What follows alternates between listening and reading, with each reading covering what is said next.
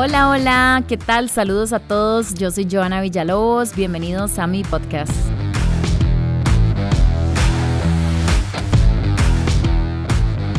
Hoy vamos a hablar de un tema bien interesante del cual nunca he hablado antes. Me parece que todos estos temas llaman mucho la atención porque la mayoría de nosotros no conocemos realmente de qué se trata, pero esta práctica llamada poliamor de hecho existe hace mucho tiempo, desde los años 60 cuando existían y aún existen los hippies. Bueno, fue ahí, se supone, dice internet, que fue donde nació. Pero les cuento que el poliamor es un grupo de personas que mantienen una relación afectiva íntima, emocional y sexual entre ellas y que tienen una muy buena relación. Es muy interesante, pero hoy vamos a hablar de este tema. Vamos a conocer historias de personas que han tenido este tipo de relaciones, pero ¿cómo la describen ellos?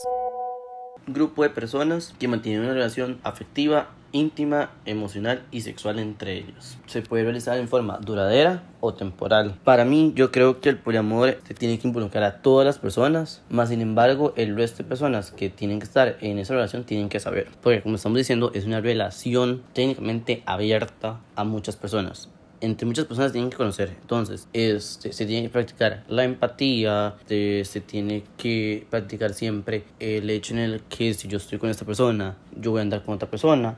Esa persona tiene que conocer totalmente todo de mí y muchas personas también tienen que saber mucho de mí.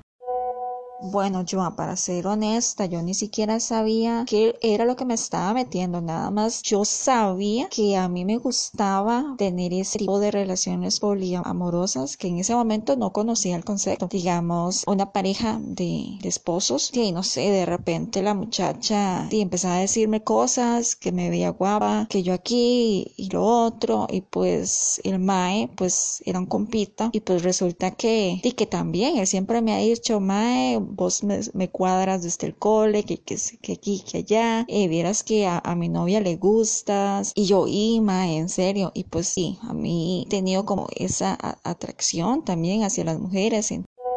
Experiencia con el poliamor empezó desde, desde mi adolescencia, desde casi mi primer intento de, relación con otro ser humano. Tonos muy marcados de, poliamor, aunque en ese momento yo no estaba enterada ni educada al respecto, no sabía ni los nombres, ni sabía cómo ponerle un, nombre a lo que sentía, solo sabía que, que sentía de esa forma y que de ahí me estaba pasando a pesar de que es un término nuevo para muchos o que intentábamos entender qué era poliamor, les cuento que no es tan extraño. Hace poco se hizo una encuesta en España y se reveló que jóvenes entre 18 y 30 años, entre ellos un 25% cree en el poliamor, que es un término bastante habitual y que les gustaría tener una relación poliamorosa. Como lo decía una de las chicas por acá, es básicamente estar metido con varias personas hace poco vi una serie en Netflix que se llama You, Me and Her y básicamente era como yo, vos y ella, en el que una pareja de casados tenía una relación con una chica. Tiene de hecho tres temporadas y me pareció bien interesante que era como si nada más en el matrimonio incluían a una persona más. De hecho, en una de las temporadas la chica se fue a vivir con ellos y no salió muy bien todo, como que tenían problemas al principio y luego la chica que era la invitada, que quedó embarazada y prácticamente se hicieron una familia. Estoy esperando la nueva temporada a ver qué pasa. Parecer, el poliamor es una tendencia bastante grande que se está dando hoy en día entre la población y un día quedamos para, para vernos, para pasar la tuanes y, bueno, ahí todo empezó lo que era la relación poliamorosa. Varias veces nos vimos, ya era como más concreto. Sin embargo, no teníamos claro muy bien los conceptos. Entonces, pues de ahí con el tiempo al compita ya no le gustaba que de repente la muchacha y yo estuviéramos a solas. Él, di todo tenía que, sí que si llegaba a pasar algo, teníamos que estar los tres. Entonces, di para evitar problemas, yo mejor me alejé.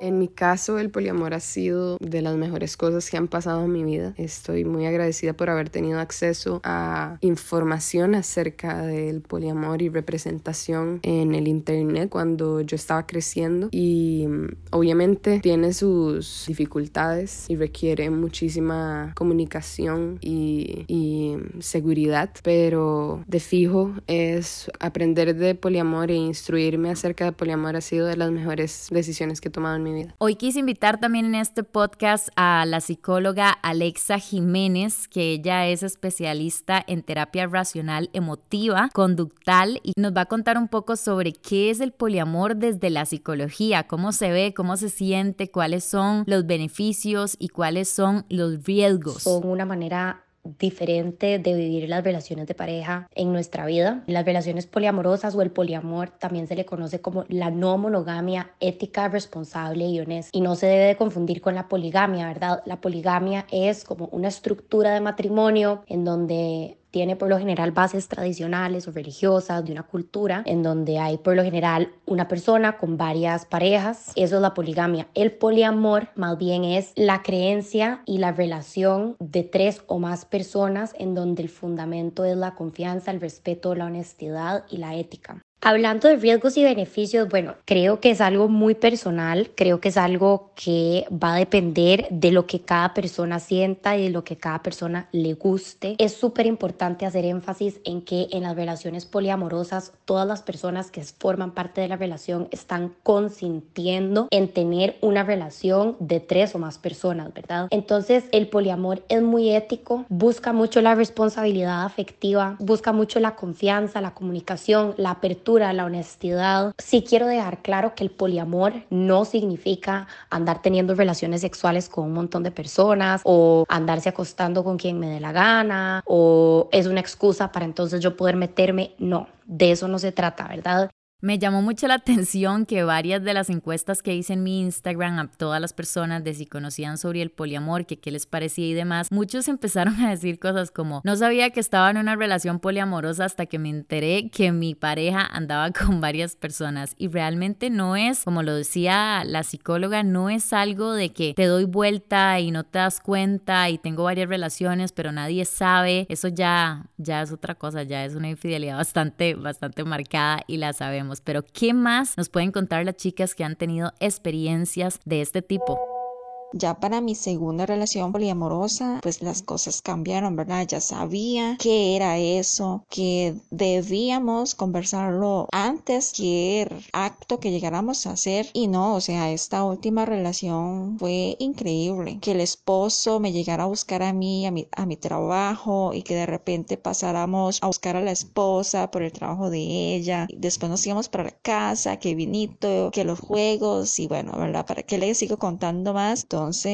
Fue muy manis, eh, ya eso era más más relación, o sea, yo ahí en, esa segunda relación sí era yo como la novia de, de, los dos, tanto del esposo y de la esposa, y no, mae, chivísima, pues esa sí duró un poquito más, varios meses, sin embargo, cosas meramente naturales, este, pues, y no, nos dejamos de ver y hoy en día, pues, no tenemos una relación así cercana, pero, di no, ahí nos seguimos en, en Instagram y ahí estamos, sin embargo, las disfruté y obviamente no, no todo ha sido color de rosas en mi experiencia poliamorosa. Todo se ha debido, tal vez, en, han sido posiciones jerárquicas, han sido relaciones jerárquicas. Entonces, no sé, ahí se, yo siento que se pierde un poco el balance y siempre y cuando la comunicación el respeto, la responsabilidad por parte de todos los vínculos sea equilibrada y equitativa, de ahí no, no pasa a, a, ser una situación maligna o dañina. Igual como toda relación, una relación poliamorosa de ahí genera sufrimiento, genera dolor, genera estrés